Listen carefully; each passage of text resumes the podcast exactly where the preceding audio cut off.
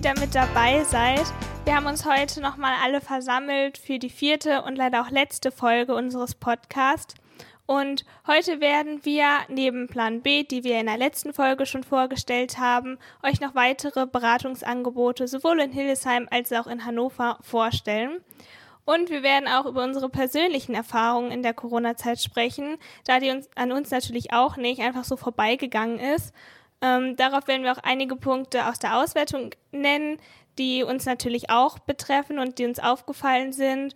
Und auch im Interview in der letzten Folge wurde ja schon gesagt von Pia und Helen, dass in der Corona-Zeit vermehrt Themen wie Einsamkeit, Angst, Wut oder auch Langeweile auftauchen. Und in denen haben wir uns natürlich auch wiedergefunden. Um direkt daran anzuknüpfen, ich bin auch genauso wie die meisten Teilnehmerinnen unserer Umfrage der Meinung, dass wir vor allem mehr Rücksicht aufeinander nehmen müssen, um das Mit- und das Füreinander einfach mehr zu unterstützen.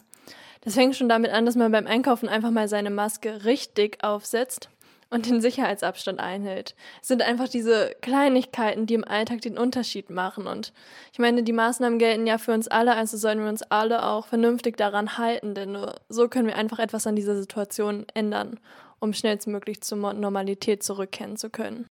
Ich glaube, das kennt ja jeder, die Leute, die dann die Maske so halb unter der Nase hängen haben oder vielleicht nur am Kinn und da fragt man sich dann, wie kann man so eine Maske eigentlich falsch aufsetzen? Es gibt doch nur einen Weg, wie man sie richtig aufsetzt. Ja, ein negativer Aspekt, der mich auch selbst seit Anfang dieser Pandemie betrifft, ist, dass man keinen Mannschaftssport mehr ausüben kann. Zwar kann man sich online treffen, um zusammen Sport zu machen oder auch alleine Workouts machen oder laufen gehen, aber das ist ja nicht das Gleiche, als wenn man sich jetzt mit seinen Freunden in der Halle trifft und zusammen quatscht. Ja, für mich ist dabei dieser Aspekt der Gemeinschaft irgendwie ein großes Problem in dem Sinne, weil durch die Kontaktbeschränkungen können wir uns halt alle nicht persönlich treffen. Natürlich können wir digital miteinander sprechen, Spiele spielen und sehen, aber diese Gemeinschaft, die man sonst hat, wenn man sich persönlich trifft ähm, oder sich auch umarmen kann, die gibt es halt einfach digital gar nicht so. Ja, und ich merke die Auswirkungen von Corona vor allem daran, dass ich alleine wohne, weil ich für das Studium nach Hildesheim gezogen bin und somit jetzt hier sehr viel Zeit alleine verbringe, weil meine Familie hier nicht in der Region wohnt und es für mich halt auch schwierig war, hier vor Ort neue Freundschaften zu schließen und neue Freunde zu finden, weil wir nur ein Semester in Präsenz studiert haben und dann alles digital war und man dadurch gar nicht so die Möglichkeit hatte, vielleicht die kennenzulernen, die ebenfalls für das Studium nach Hildesheim gezogen sind. Ja, und bei mir aus meiner Erfahrung heraus kann ich sagen, dass ich leider wirklich sehr unter diesen sehr strengen Richtlinien ähm, leide, da ich mit einer 91-jährigen Oma zusammen wohne und ähm, ja, da nun mal schon wirklich es sehr wichtig ist, dass man sich da doch an alle Richtlinien hält. Und ähm, ja, ich habe auch im Verwandtenkreis habe ich auch ähm, Risikogruppen und dadurch ja merkt man auf jeden Fall die Richtlinien noch mal etwas stärker, als würde ich jetzt zum Beispiel komplett alleine wohnen. Ja, ich kann dich da voll verstehen, Michelle. Es ist auch einfach nicht alles so gut in dieser Situation und wir haben alle so ein bisschen damit zu kämpfen, aber es ist ja nicht alles schlecht. Also ich habe vor allem in dieser Zeit gelernt, die Dinge, die man vorher als selbstverständlich angesehen hat, wie regelmäßige Treffen mit Freunden oder Veranstaltungen oder Discoabende oder generell Partys einfach mehr zu schätzen. Vorher war es eher so ein, ja, oh Gott, heute Abend schon wieder ein Stammtisch und jetzt sehnt man sich einfach nach diesen kleinen Situationen im Leben oder nach, einfach nach diesen Veranstaltungen und einfach mal wieder die Freunde vernünftig umarmen zu können oder so. Es, es fehlt einfach. Und jetzt weiß man, wie viel sowas eigentlich bedeutet im Leben. Gerade ich arbeite auch in der Jugendarbeit und gerade dabei sind persönliche Treffen auch irgendwie wichtig, weil wir können natürlich auch viel gerade digital umsetzen und arbeiten auch daran, dass es immer mehr Digitales gibt. Aber trotzdem ist es natürlich in Präsenz und persönlich doch nochmal was anderes und ja, einfach eine andere Gemeinschaft. Mir persönlich ist außerdem noch aufgefallen, dass ich insgesamt dadurch, dass ich jetzt die meiste Zeit nur noch zu Hause bin, mehr Zeit habe. Dadurch, dass die Uni jetzt online stattfindet, fallen bei mir die Fahrzeiten von Hannover nach Hildesheim weg.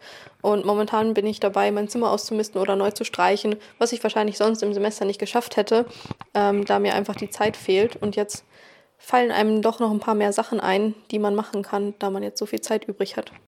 Die Zeit kann man zum Beispiel auch gut nutzen, um sich mit Freunden digital zu treffen, dadurch, dass die Fahrzeit, die man sonst hat, wenn man irgendwie Freunde in ganz Deutschland verstreut hat oder sogar auf der Welt, dann geht einfach viel mehr Zeit drauf, wenn man die persönlich sieht, als wenn man sich jetzt digital mit denen einfach trifft und sich vielleicht dann auch mit mehreren Freunden gleichzeitig verabredet, obwohl man an völlig unterschiedlichen Orten ist. Ja, positiv finde ich aber auch, dass zum Beispiel neue Ideen oder Umsetzungen entstanden sind, wie beispielsweise, dass Konzerte online stattgefunden haben oder auch Lichterfahrten organisiert wurden, um so ein bisschen Licht in diese dunkle Zeit zu bringen. Gerade diese Sachen sind, finde ich, auch sehr wichtig und das zeigt uns nochmal, dass die Menschen doch eine große Gemeinschaft irgendwie sind und sich jeder um jeden kümmert und man nun ein bisschen mehr Zeit dafür hat, anderen auch zu zeigen, dass sie einem wichtig sind. Das, was dem einen oder anderen dann vielleicht auch noch ein bisschen nervt oder vielleicht auch einfach momentan zur Herausforderung steht, sind natürlich auch ähm, die technischen Sachen. Natürlich hat man momentan viel Online-Uni oder beziehungsweise nur.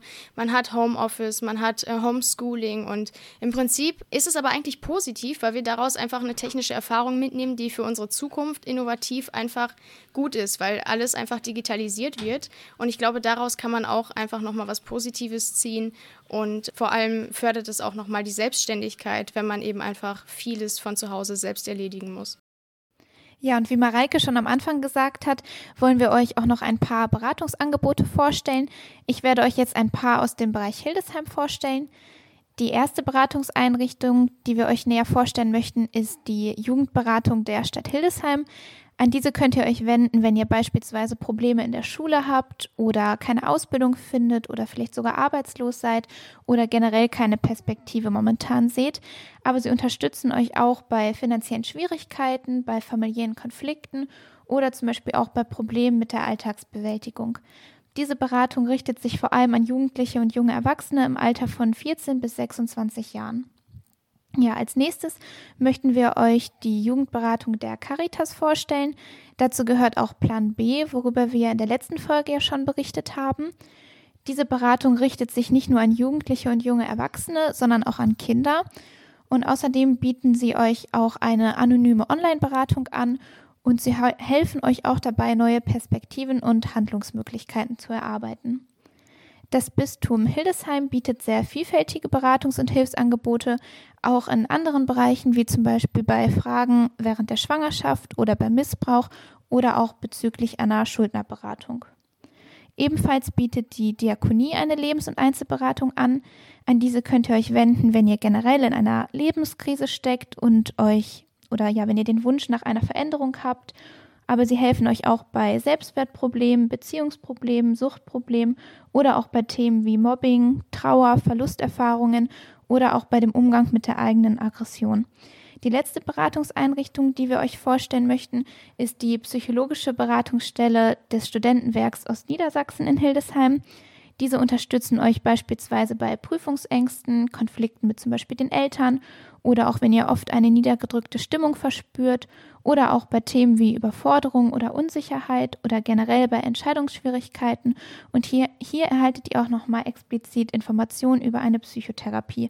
Und insgesamt ist vielleicht nochmal zu allen Beratungseinrichtungen zu sagen, dass die Beratungen selbstverständlich kostenlos sind und dass es sich auf jeden Fall lohnt, mal bei den jeweiligen Internetseiten vorbeizuschauen. Da wir wissen, dass ja nicht alle Studentinnen oder nicht alle Zuhörerinnen, die gerade zuhören, wahrscheinlich aus Hildesheim kommen, haben wir euch auch noch ein paar Angebote aus der Region Hannover äh, rausgesucht, die ich euch noch vorstellen möchte. Das erste ist die Beratung oder die Telefonseelsorge der Caritas.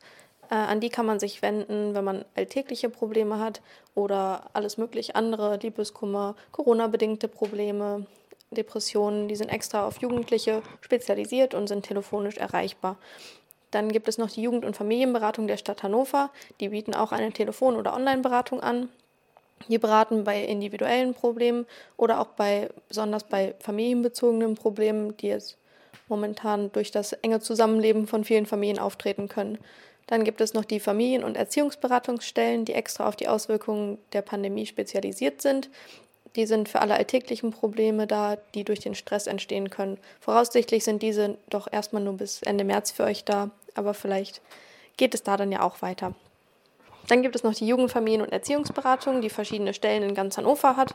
Die sind montags bis freitags von 13 bis 15 Uhr für euch erreichbar, auch telefonisch. Dort arbeiten erfahrene Beraterinnen und dort könnt ihr auch über alles reden, was euch momentan auf dem Herzen liegt. Dann haben wir noch ein Jugendforum gefunden, das von der BKE, der Bundeskonferenz für Erziehungsberatung ist.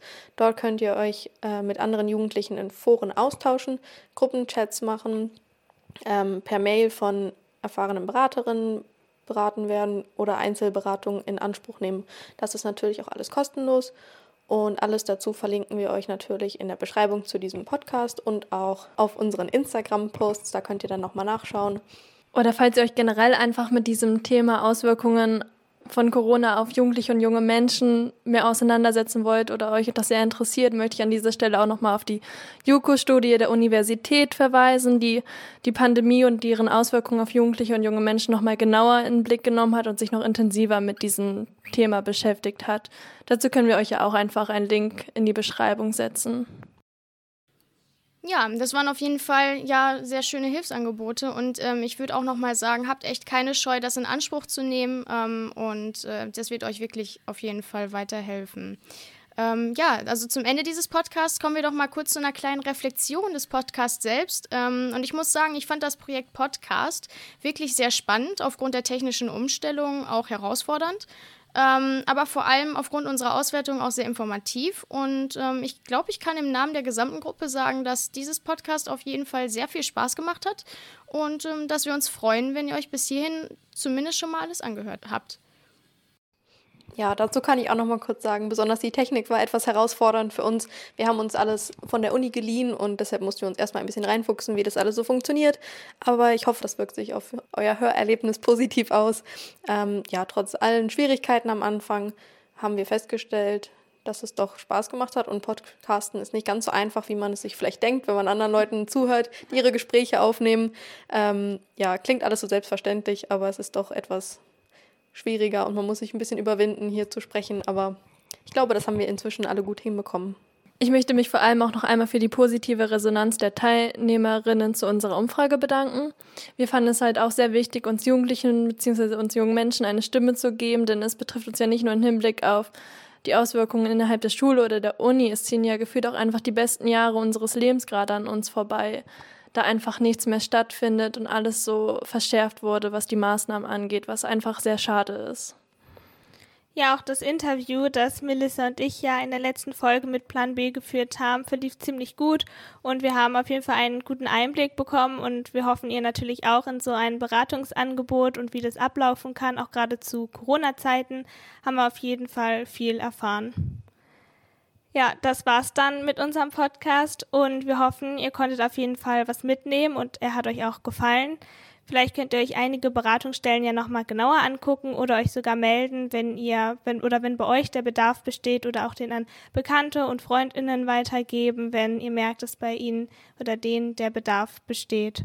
Für uns ist es auf jeden Fall wichtig, dass ihr seht, dass ihr mit die, in dieser Situation und mit euren Gefühlen nicht alleine seid, denn es geht vielen auch so, was wir gerade durch die Umfrage euch gezeigt haben oder ihr hoffentlich gesehen habt. Und auch wenn viele nicht drüber reden, reden hilft auf jeden Fall. Es tut gut und es ist auch wichtig, über diese Dinge zu reden. Ähm, und ich glaube, dass sich viele auch äh, da einfach reinfühlen können. Danke, dass ihr mit dabei wart, dass ihr uns zugehört habt. Ähm, ihr könnt den Podcast sehr gerne natürlich weiter verbreiten, das würde uns freuen. Und uns auf Instagram ein Feedback geben, ähm, wenn ihr eure Meinung nochmal kundgeben wollt oder uns zurückmelden wollt. Dankeschön. Danke. Danke. Tschüss.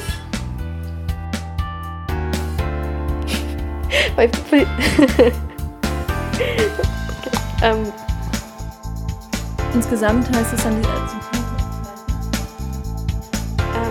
nächste Folge wird ein bisschen spannender. Nein, das ist blöd. hey und willkommen, hier sind Lea. oh Mann.